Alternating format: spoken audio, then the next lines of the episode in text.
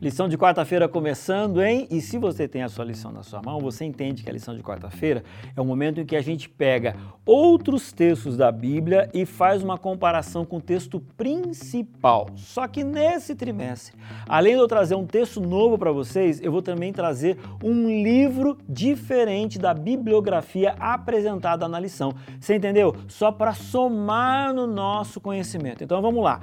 O versículo que eu separei aqui é 1 Tessalonicenses capítulo 1, versículo 6, que diz assim, ó: "Com efeito vos tornastes imitadores nossos e do Senhor, tendo recebido a palavra, posto que em meio de muitas tribulações, com alegria do Espírito Santo. Eu destaco aqui essa ideia do discipulado. Com efeito vos tornastes imitadores nossos e do Senhor. Você está entendendo? Porque discipulado tem a ver com essa coisa de você aprender do Senhor e você agora ensinar para as outras pessoas. E o tema ou livro que eu quero trazer para vocês nessa quarta-feira, nessa semana, é esse daqui, ó, A Formação de um Discípulo.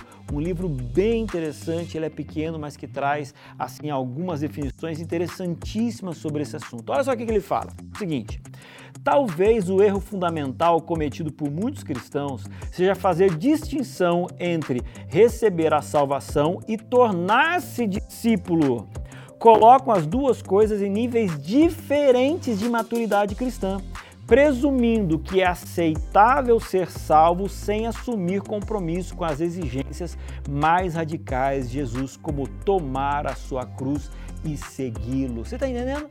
Tem muita gente que fala assim: não, eu aceitei Jesus, mas eu não, não aceitei o trabalho que eu preciso fazer como servo do Senhor. Não existe isso, gente. Se você aceitou Jesus, você é um discípulo de Jesus. E você é um discípulo de Jesus, você tem que entender que você tem um chamado ao discipulado. Agora, tem uma outra frase muito interessante que diz assim: olha, Cristo não pode ser o Senhor da minha vida se eu for o Senhor dela. Você está entendendo?